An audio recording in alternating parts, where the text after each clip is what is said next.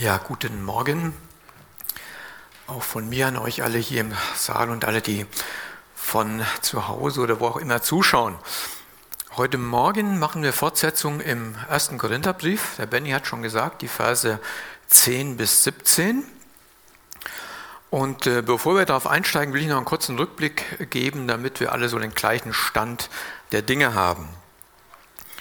Wir haben ja in der Apostelgeschichte gelesen, wie die Gemeinde in Korinth gegründet wurde von Paulus, ungefähr 51 nach Christus, plus minus.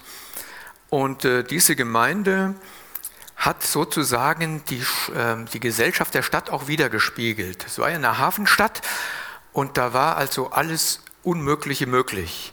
Das kann man so sagen. Die Mehrzahl der Gemeindeglieder, das waren Nichtjuden, waren sozusagen Heiden, die aus dem Götzendienst kamen und dann sich sozusagen bekehrt haben, von Jesus überwunden wurden und zur Gemeinde dazugehörten. Und der größte Teil der Gemeinde gehörte zur gesellschaftlichen Unterschicht. Das kann man auch so sagen, äh, sozial schwache Menschen und auch etliche Sklaven. Und es gab natürlich auch Leute aus der Oberschicht. Das heißt, diese Riesenspannung, die finden wir später nochmal beim Abendmahl, wo man eine Spannung sieht zwischen großen gesellschaftlichen Unterschieden. Und viele dieser Menschen in der Gemeinde hatten die sogenannte korinthische Vergangenheit. Das war ein Sprichwort, das heißt also eine ganz schlimme, ethische, moralisch äh, schlechte Menschen waren zum Glauben gekommen. Und das hing ihnen auch noch ein bisschen an. Das kann man im Laufe des Korintherbriefes dann erkennen, wie Paulus da auf einige Fragen, auf einige Probleme eingeht. Das kommt dann in den kommenden Wochen. Paulus hat dann die Gemeinde so ungefähr 53 nach Christus verlassen und ist nach Ephesus gezogen, weitergezogen, hat da Gemeinde gegründet, Gemeinde aufgebaut.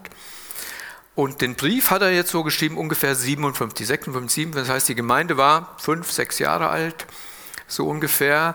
Unsere Gemeinde ist zehn Jahre älter, 16 Jahre alt, ja auch noch eine sehr junge Gemeinde im Vergleich zu den Gemeinden um uns herum, die alle über 100 Jahre alt sind ja, und darüber hinaus. Und die Gemeinde hat sich also weiterentwickelt. Nachdem Paulus die Gemeinde verlassen hat, hatte sie eine, einen ganz schweren Stand in der Stadt, besonders gegenüber den Juden. Weil der Synagogenvorsteher, haben wir ja gehört, der ist zum Glauben gekommen und die Juden waren also Spinnefeind. Das, was Paulus vorher war gegenüber den Christen, das waren jetzt die jüdische Gemeinde. Und die Gemeinde war in Not und dann ist Apollos nach äh, Korinth gezogen der wurde von Aquila und Priscilla sozusagen dahin geschickt und sagt, geht doch mal hin und hilft den mal. können wir so in der Apostelgeschichte nachlesen. Und Apollos war ein brillanter Rhetoriker, wie man sagen würde, ein toller Redner, ein charismatischer Prediger. Ja, also der hat schon die Leute irgendwie mitgerissen, so scheint es gewesen zu sein. Und der führte öffentliche Diskussionen mit den Juden und hat überzeugend ihnen nachgewiesen, dass Jesus der Messias ist. Und der Apollos hat einen so starken Eindruck gemacht auf die Gemeinde in Korinth, dass sich in der Gemeinde eine Gruppe von Apollos-Leuten bildeten. Ja, sagen, oh, wir finden Apollos toll, also der ist besser als alle anderen. Vermuten kann man, dass danach in der Weiterentwicklung der Gemeinde auch Leute aus dem Orient gekommen sind, also gläubige Menschen, die stark von Petrus geprägt waren und Paulus überhaupt nicht kannten, vielleicht auch Paulus ein bisschen abgelehnt haben. Und die kamen und sagten, wir sind die Petrus-Leute, wir bilden eine Gruppe Petrus-Leute. Ja, wir, wir finden den toll. Und so hat sich die Gemeinde in Korinth zu einer, ich sage es mal ein bisschen despektierlich, zu einer Fangemeinde entwickelt. Es gab Fangruppen, Paulus-Fans, Apollos-Fans, Petrus-Fans und auch Christus-Fans. Die letzte Gruppe berief sich direkt auf Christus. Man denkt erstmal, es ist positiv, sehen aber nachher, dass es gar nicht positiv war. In dem Sinne, in dem sie das gesagt haben. Denn die haben die apostolische Autorität von Paulus ja abgelehnt. Und diese vier Gruppen, die stritten gegeneinander, sodass die Einheit der Gemeinde ernsthaft gefährdet war. Das ist die Situation, in die Paulus unseren Abschnitt hier geschrieben hat. Bevor ich weitermache, möchte ich gerne noch mal beten. Ja, Jesus, äh, Du bist eins, haben wir eben auch gesungen, du hast uns zusammengefügt zu einem und wir sehen, wie in Korinth Streitigkeiten und Dinge in die Gemeinde hineingekommen sind, dass äh, da nicht mehr so eine große Einheit war, Herr. Und wir beten darum, dass du uns ermahnst durch dein Wort, dass du uns ermutigst durch dein Wort, diese Einheit mit allen, ja, mit allen Möglichkeiten zu erhalten, Herr. Und du schenkst uns auch alles dazu, was wir brauchen, um eins zu sein in dir, Herr. Ich bete darum, dass du dein Wort heute Morgen gebrauchst dazu. Amen.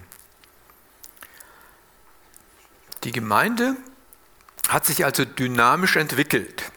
Das hat zum starken Wachstum geführt, einerseits, aber auch verschiedene Fragen und Probleme hervorgebracht. Und Heute widmen wir uns dem ersten Problem, sehr starkes Problem in der Gemeinde. Das geht über die nächsten drei Kapitel bis Kapitel 4. Ein starkes Problem in der Gemeinde. Und wir sehen, dass Paulus da erstmal anknüpft in Vers 10, wo er in Vers 9 aufgehört hat. Der Michael hat in den vergangenen drei Wochen über die ersten neun Verse gepredigt und wir sehen, Paulus erwähnt Jesus Christus neunmal, auch in diesen neun Versen. Also er sagt Paulus, Paulus sagt, Christus, das ist der Mittelpunkt meiner Verkündigung. Von Christus kommen alle Segnungen, die ihr gekriegt habt, ihr Korinther. Ja, er schenkt euch allen Frieden. Alle Gnadengaben, die ihr habt, die habt ihr im Übermaß, die habt ihr von Christus geschenkt bekommen. Die Errettung von Schuld und Sünde. Er hat euch vor dem Tod bewahrt und, das war das letzte Jahr in Vers 9, er wird euch ans Ziel bringen. Er ist treu und bringt euch ans Ziel bis in die Ewigkeit, weil ihr seid Kinder Gottes. All das haben die Korinther im Überfluss erhalten. Das haben wir gehört, die letzten drei Wochen. Und jetzt sagt Paulus aber in diesem Namen, im Namen dieses Herrn, muss ich euch ermahnen. Ich muss euch ermahnen. Vers 10, Kapitel 1. Ich ermahne euch aber, ihr Brüder, Kraft des Namens unseres Herrn Jesus Christus, dass ihr alle einmütig seid in euren Reden und keine Spaltungen unter euch zulasst, sondern vollkommen zusammengefügt seid in derselben Gesinnung und in derselben Überzeugung.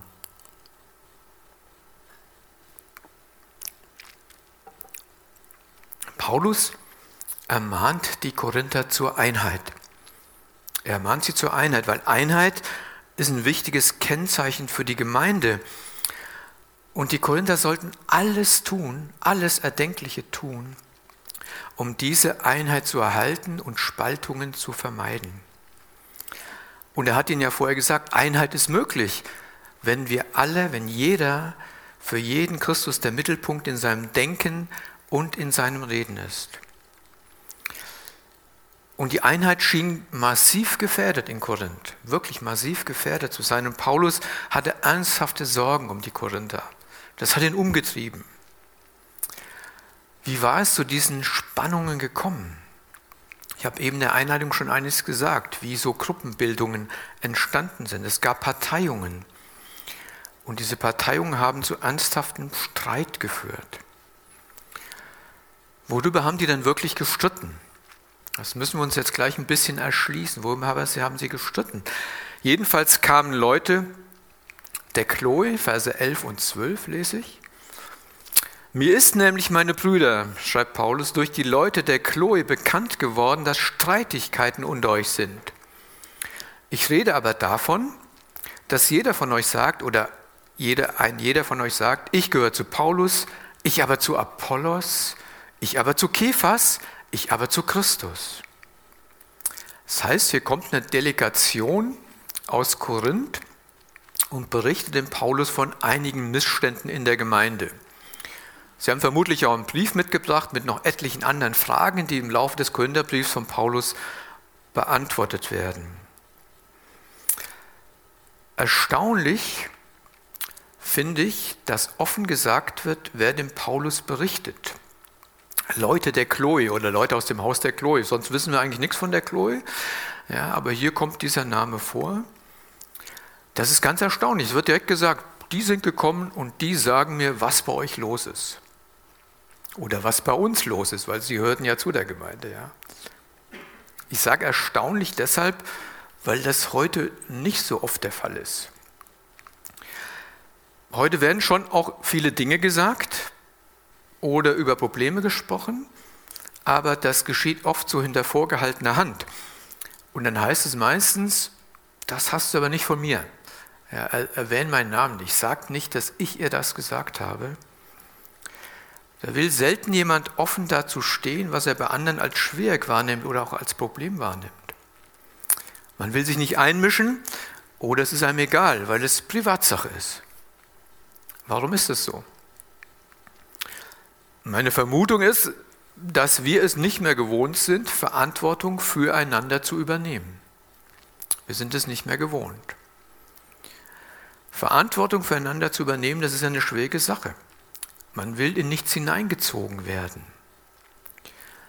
Kann ja passieren, dass man plötzlich in irgendeinen Konflikt hineingezogen wird, wenn man, wenn man dazu steht, was man sagt und denkt.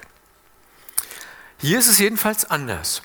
Die Chloe und ihre Leute, die übernehmen Verantwortung in der Gemeinde und für die Gemeinde und bitten den Paulus jetzt um Hilfe in einer schwierigen Situation, einer sehr schwierigen Situation. Es gab Gruppierungen in der Gemeinde, sagen sie. Es gibt Gruppierungen bei uns, es gibt Spaltungen, fast könnten wir zu Spalten kommen bei uns. Und hier, das können wir schon sagen, kann ich schon sagen, soweit wir sehen, geht es nicht um Irrlehren.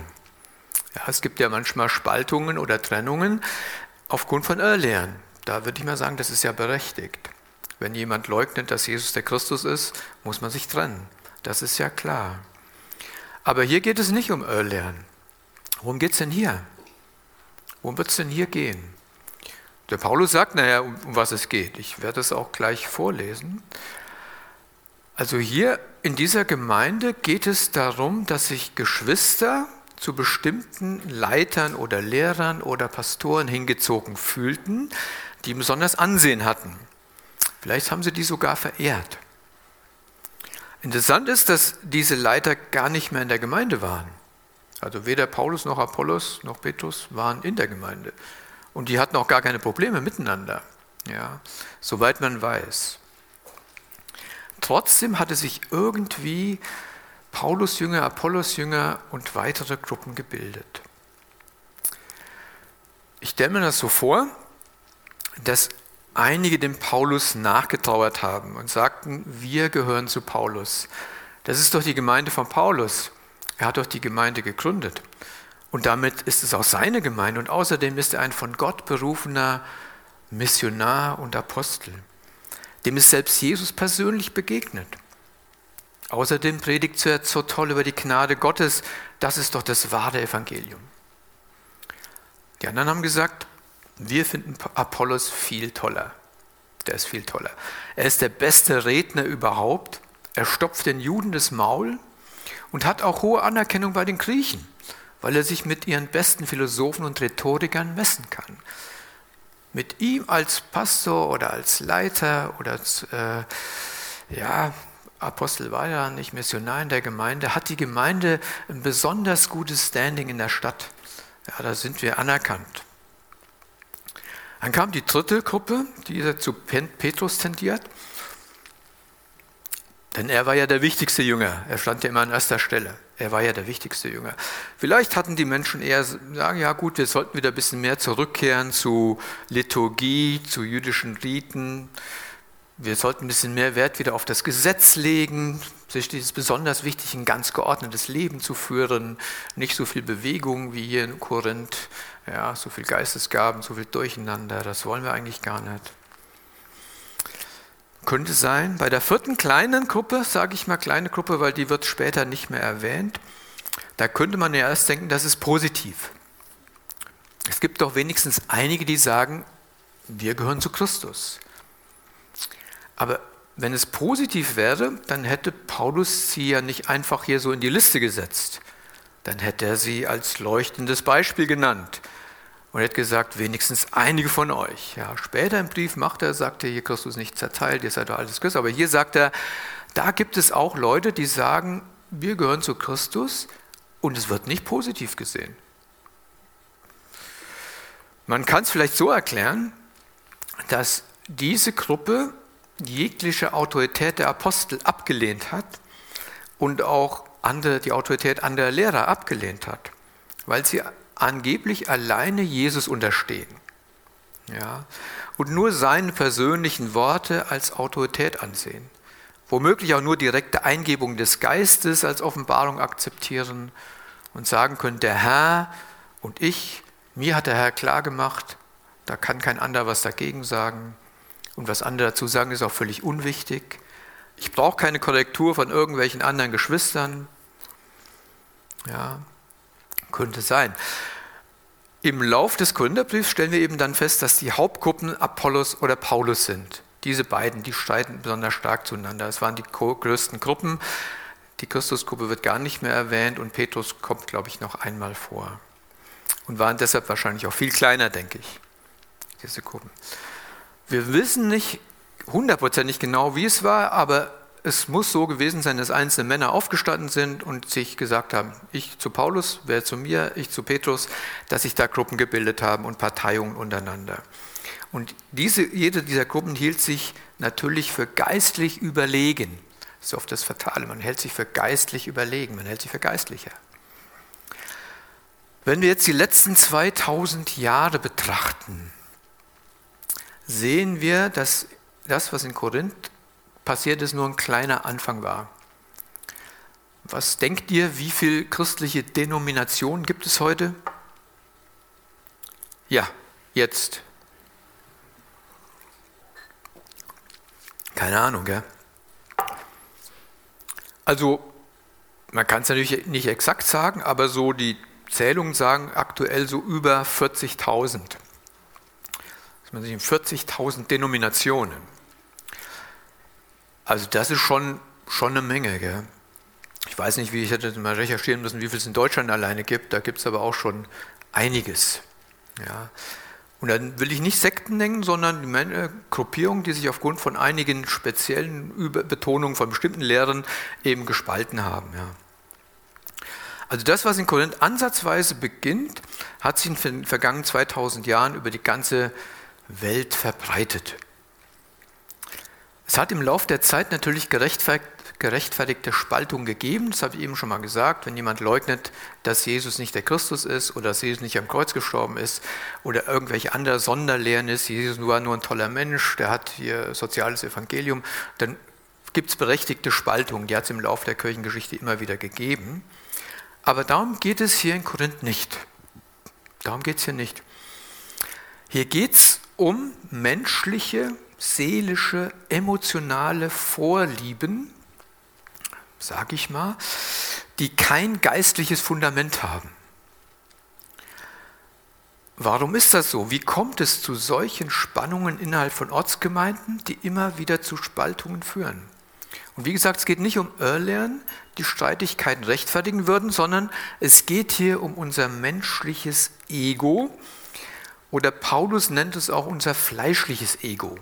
Paulus ist ja ganz hart, muss ich sagen, schon sehr hart. Das lesen wir in, in Kapitel 3 im ersten Korintherbrief, Kapitel 3, Vers 1. Da sagt Paulus, was er denkt, woher diese Parteiungen kommen. Da sagt er, und ich, meine Brüder, konnte nicht zu euch reden als zu geistlichen, sondern als zu fleischlichen Menschen, als zu Unmündigen in Christus. Milch habe ich euch zu trinken gegeben und nicht feste Speise, denn ihr konntet sie nicht vertragen. Ja, ihr könnt sie auch jetzt noch nicht vertragen, denn ihr seid noch fleischlich. So, solange nämlich Eifersucht und Streit und Zwietracht unter euch sind, seid ihr da nicht fleischlich und wandelt nach Menschenweise? Denn wenn einer sagt, ich gehöre zu Paulus und der andere habe ich zu Apollos, seid ihr da nicht fleischlich? Also Paulus ist da knallhart. Er sagt, das, was ihr hier macht, das machen die Menschen in der Welt auch. Das kann eigentlich nicht sein. Sowas darf bei euch nicht passieren. Aber es passiert. Aber Paulus sagt, das ist geistlich, geistlich fleischlich ist es, nicht geistlich ist fleischlich, geistlich unmündig, Kleinkinder im Glauben. Sagt Paulus hier, knallhart. Ich habe in der Vorbereitung auf die Predigt ein neues Wort kennengelernt. Ich weiß nicht, ob ihr das schon mal gehört habt. Ich fand es aber gar nicht schlecht. Der, der Begriff heißt Ego-Boosting. Schon mal jemand gehört? Ego-Boosting.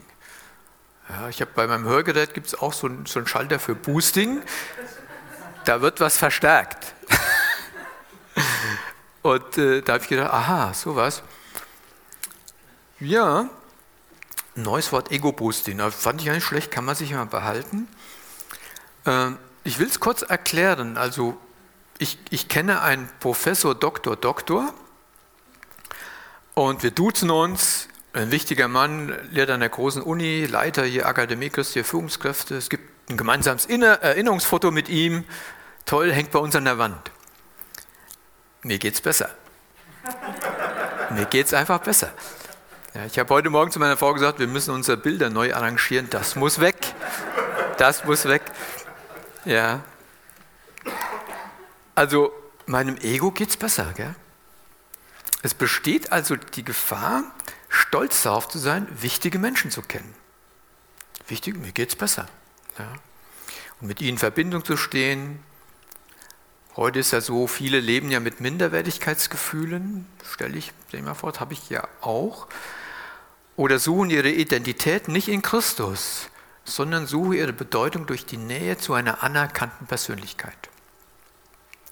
Das kann ein Pastor sein oder eine andere Leitungsperson, jemand, der ein Alleinstellungsmerkmal hat. Es muss noch nicht mal sein, dass ich die Person persönlich kenne der und der hat gesagt und weil er wichtig ist, übernehme ich seine Meinung. Jugendliche hängen sie ja schon mal Plakate in ihr Zimmer. Ich weiß nicht, ob das heute überhaupt noch so ist. Früher war das jedenfalls so. Wurden die, die Idole wurden an die Wand gehängt. Wir können ihre Bücher lesen, YouTube-Kanäle abonnieren, Podcasts hören, können ihre Gemeinden gehen, ihre Predigten anhören, ihr Seminar besuchen. Können wir alles machen, weil diese Person wichtig ist und ich Verbindung habe bin ich ein bisschen wichtiger. Es geht mir besser, meinem Ego geht es besser. Und da geht es mir nicht darum, wenn man irgendwas liest oder hört, um zu lernen, um geistlich zu wachsen und auch Dinge in meinem Leben sichtbar werden zu lassen. Darum geht es nicht. Das ist ja gesund und hilfreich und bringt einem zur Reife.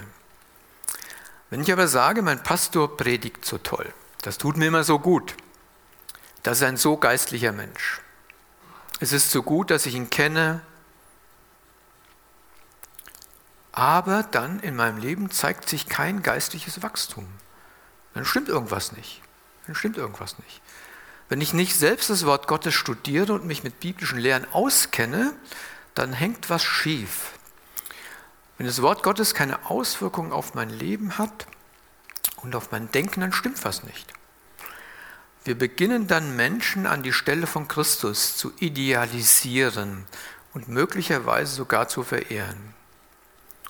Wir denken dann, dass wir geistlich reif sind, weil wir einen Menschen toll finden, der geistliches Leben hat. Wir leben sozusagen durch das geistliche Leben eines anderen. Und der Effekt dieser Ego-Reise, will ich mal sagen, der ist der, wenn ich nicht das auch toll finde oder den ich auch toll finde, dann blicke ich auf den anderen herab. Ist ja klar. Es kommt ganz schnell zu Streitigkeiten, weil wir unterschiedliche Geschmäcker und Vorlieben haben, unterschiedliche Menschen toll finden. Und wenn wir die an die Stelle von Christus setzen, gibt es Streitereien. Ist in Korinth so passiert, ja? hat Streitereien gegeben, fast ist es zur Spaltung gekommen. Schwergefahr, kennen wir das von uns? Also ich habe ja von mir jetzt schon mal ein Beispiel genannt. Kennen wir es von uns auch?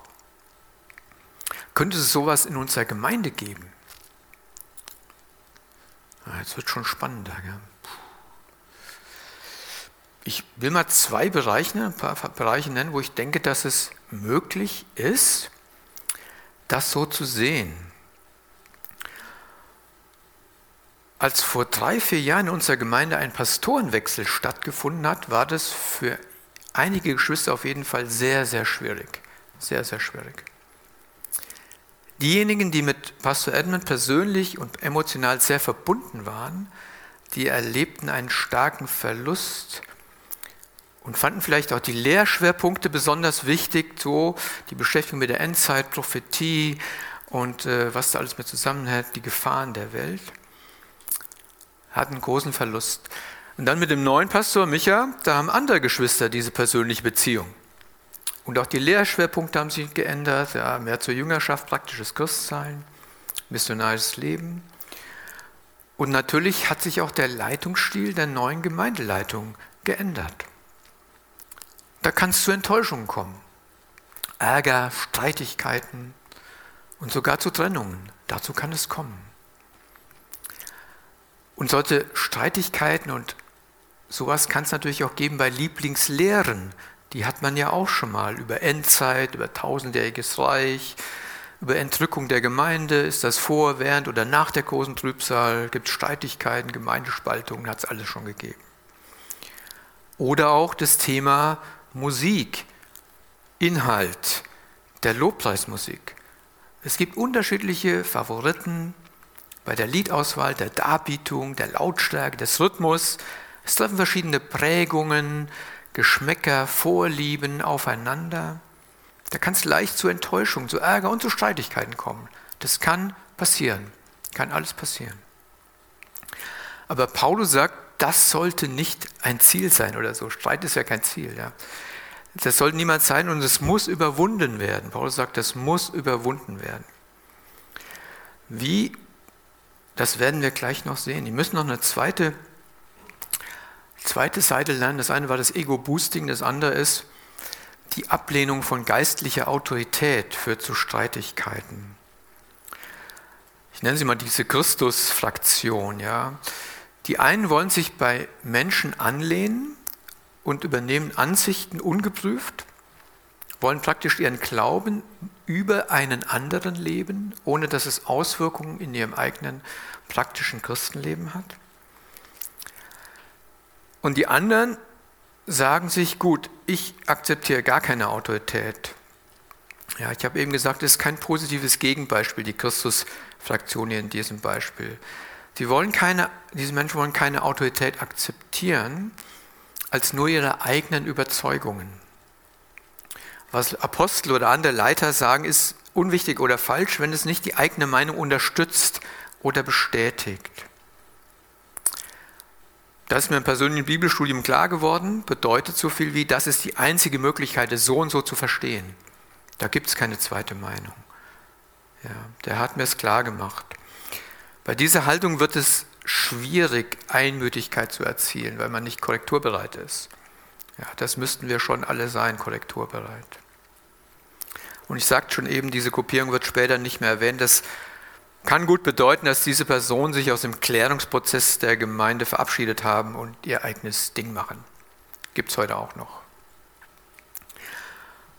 Und so gibt es zwei Formen des Stolzes, wie Paulus ja hier beschreibt in der Gemeinde, wenn es um geistliche Leitung und Führung geht. Die eine möchte in der Wichtigkeit und dem Ansehen eines anderen sich sonnen und die andere Form ist eine antiautoritäre, misstrauische und skeptische Haltung gegenüber Leitung.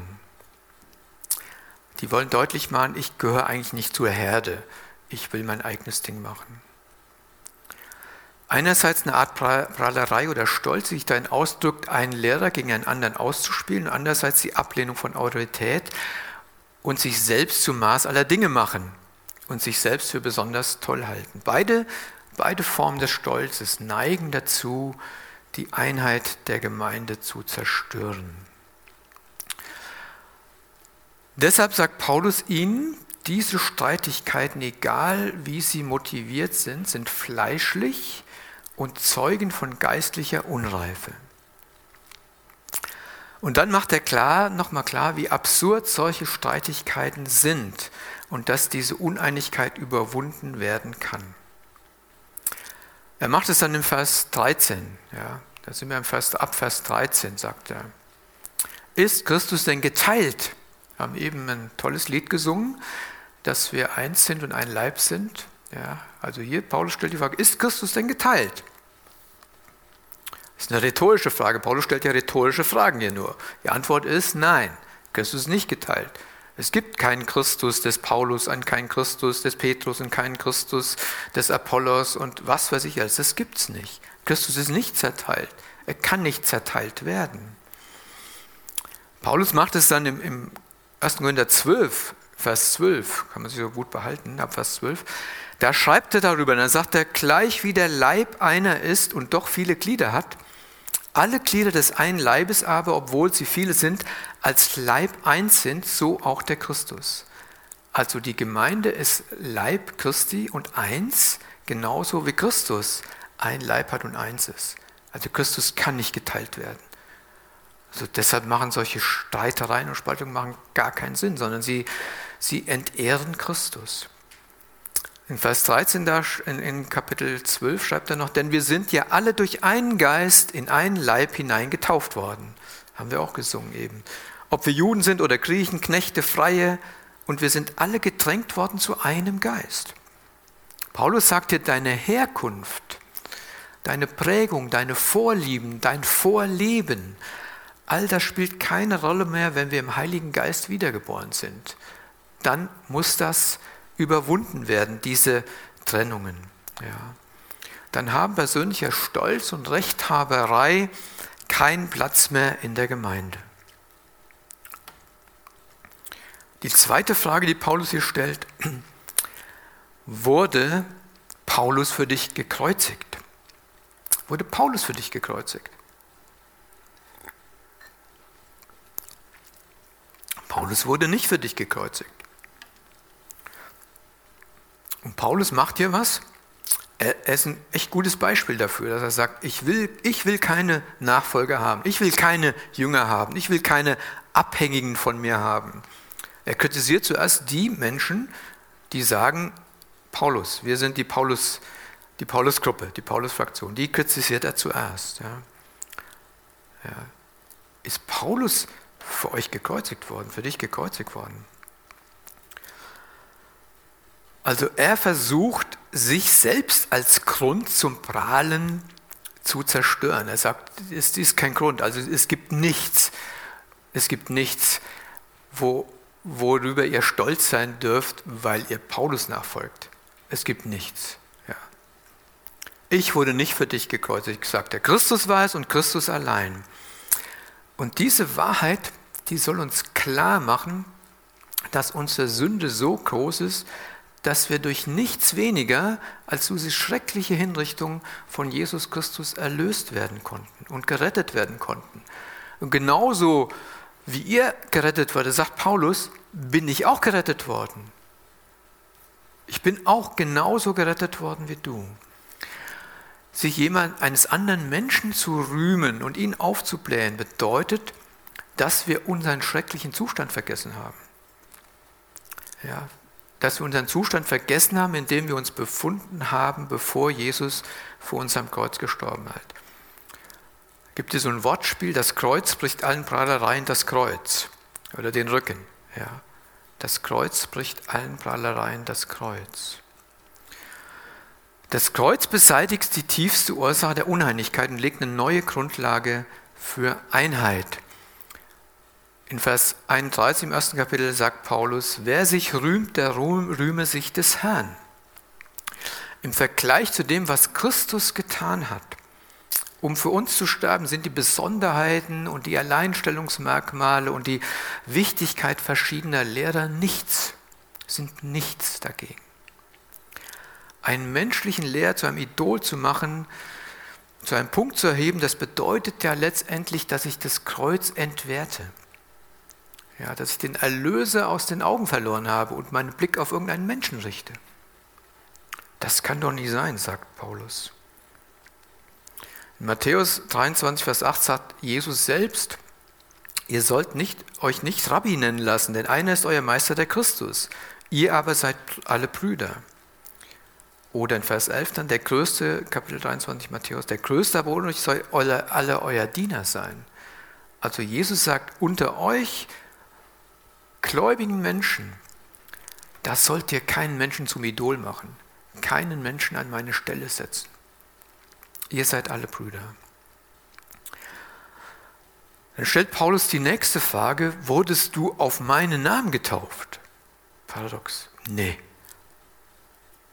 Das nächste Argument ist mit der Taufe, das ist genauso. Wurdest du auf meinen Namen getauft? Du wurdest auf den Namen von Jesus Christus getauft. Wir taufen ja im Namen des Vaters, des Sohnes und des Heiligen Geistes. offensichtlich war eine der Prahlereien der Pauluspartei zu sagen, mich hat der Paulus getauft. Was willst du schon? Ja. Wer hat dich denn getauft? Irgendjemand vielleicht. Hm, keine Ahnung. Aber mich hat Paulus getauft. Paulus sagt dann, okay, ich weiß gar nicht mehr genau, wen ich getauft habe. Hier Christus und Gaius habe ich getauft. Ähm, ja, Stephanus auch noch, aber ich weiß gar nicht mehr so genau. Und in Vers 14 sagt er, er ist eigentlich froh, dass er nicht mehr Leute getauft hat. Ist ja auch komisch, gell? Eigentlich, wir freuen uns, wenn wir Leute taufen können. Aber sagen, ich bin dankbar, dass ich nicht mehr getauft habe, sonst würden noch mehr sagen. Paulus hat mich getauft. Holy, holy. Ja. Mit anderen Worten, es ist keine große Sache, wer dich tauft. Es ist gar keine große Sache, wer dich tauft. Die Frage ist doch, auf welchen Namen bist du getauft? Was ist für dich Taufe? Ja. Die Bedeutung der Taufe, das entfaltet Paulus in Römer 6 ausführlich, ist ja mit Christus gestorben und dann mit Christus auferweckt, um ihm, um ihm zu leben. Ja. Und es ist ja wirklich ein Paradox hier, eine Ironie, die Taufe zu einem Mittel zu machen, um das alte Selbst, das alte Ego vorzukehren, sagen, ich bin toll, weil Paulus mich getauft hat. Ja, wo, wo doch gerade in der Taufe mein Egoismus gestorben ist mit Christus.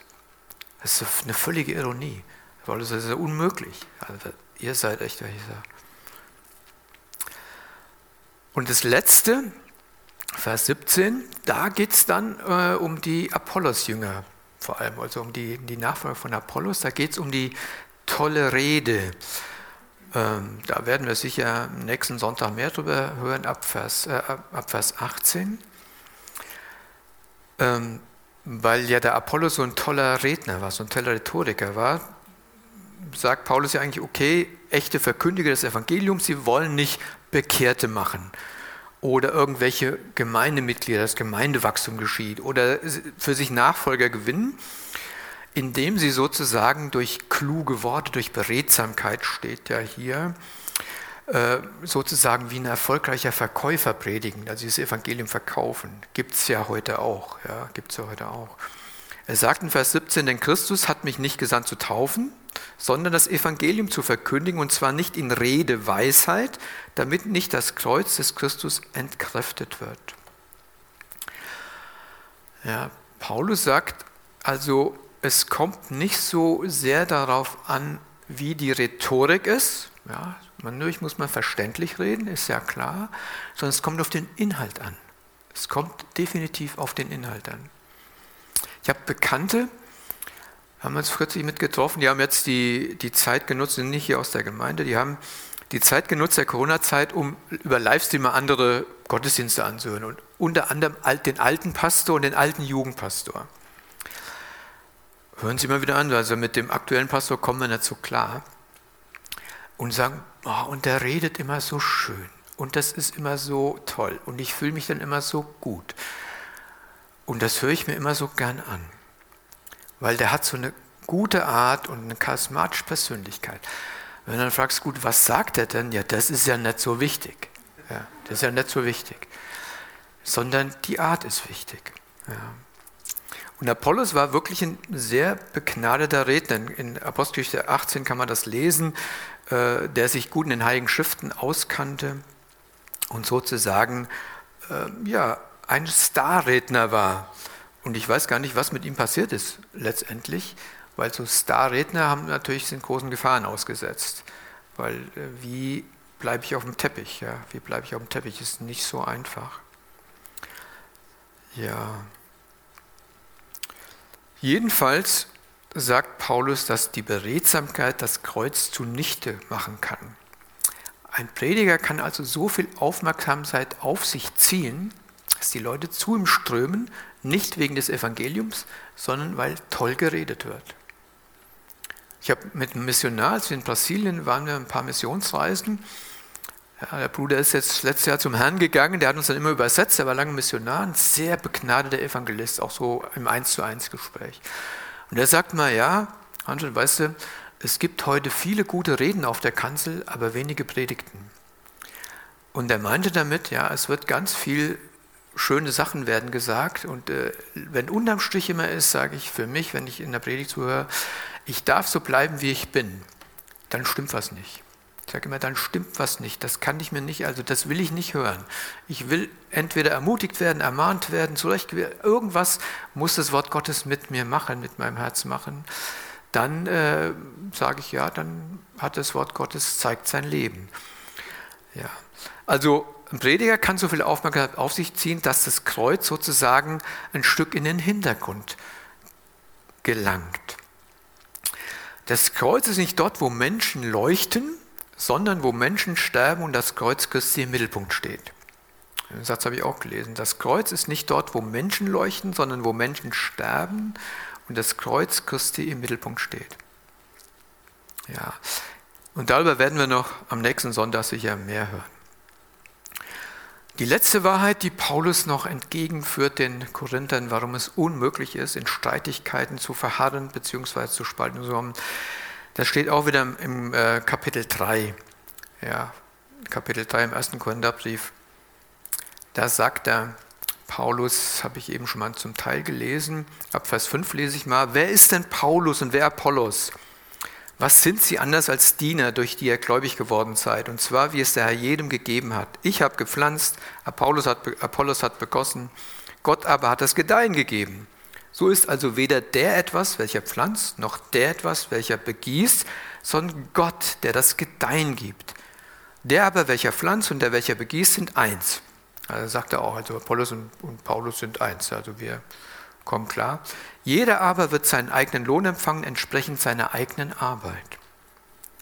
Also Gott sollte die Ehre für jeden Dienst in der Gemeinde erhalten, nicht wir Menschen. Paulus sagt, ja, durch meine Predigt, durch die Predigt von Apollos seid ihr zum Glauben gekommen.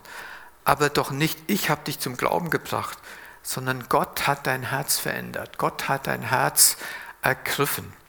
Er hat das Werk getan, ein neues Herz in dich hineinzulegen. Und deshalb muss der Herr die Ehre für den Glauben der Heiligen erhalten, nicht die Prediger oder ein Pastor oder ein Lehrer, sondern der Herr allein. Ja, ich fasse kurz zusammen und gebe noch einen Rat oder einen, Bibel, einen Bibelabschnitt, wo ich mir wünsche, dass wir den in unserem Herzen immer wieder bewegen, auch nicht nur im Herzen und im Denken, der uns helfen kann, die Einheit der Gemeinde zu erhalten. Die Wurzel der Streitigkeiten in Korinth, die liegt im Stolz der Geschwister. Paulus nennt es fleischlich oder geistliche Unmündigkeit, Kleinkinder im Glauben. Und dieser kindische Stolz, der drückt sich dahin aus, dass sich hinter einem Lieblingsführer oder Lieblingslehrer zu versammeln und nicht sein ganzes Leben auf Christus zu heben. Das Ergebnis waren Streit und Spaltungen in der Gemeinde. Paulus hat im Philipperbrief geschrieben und damit würde ich gern schließen, wie es gelingen kann, als Gemeinde die Einheit zu wahren und geistlich reif zu werden. Philipperbrief Kapitel 2 ab Vers 1. Ich lese das nach der neuen Genfer Übersetzung und da ist es überschrieben Selbstlosigkeit als Voraussetzung für die Einheit der Gemeinde. Selbstlosigkeit als Voraussetzung für die Einheit der Gemeinde. Da schreibt Paulus, nicht wahr, es ist euch wichtig, einander im Namen von Christus zu ermutigen es ist euch wichtig, euch gegenseitig mit seiner Liebe zu trösten, durch den Heiligen Geist Gemeinschaft miteinander zu haben und einander tiefes Mitgefühl und Erbarmen entgegenzubringen. Nun dann macht meine Freude vollkommen und haltet entschlossen zusammen. Lasst nicht zu, dass euch etwas gegeneinander aufbringt, sondern begegnet allen mit der gleichen Liebe und richtet euch ganz auf das gemeinsame Ziel aus. Rechthaberei und Überheblichkeit dürfen keinen Platz bei euch haben. Vielmehr sollt ihr demütig sein, von euren Geschwistern höher zu denken als von euch selbst. Jeder soll auch auf das Wohl der anderen bedacht sein, nicht nur auf das eigene Wohl. Das ist die Haltung, die euren Umgang miteinander bestimmen soll. Es ist die Haltung, die Jesus Christus uns vorgelebt hat. Amen. Ich würde gerne noch beten und bitte euch dazu aufzustehen.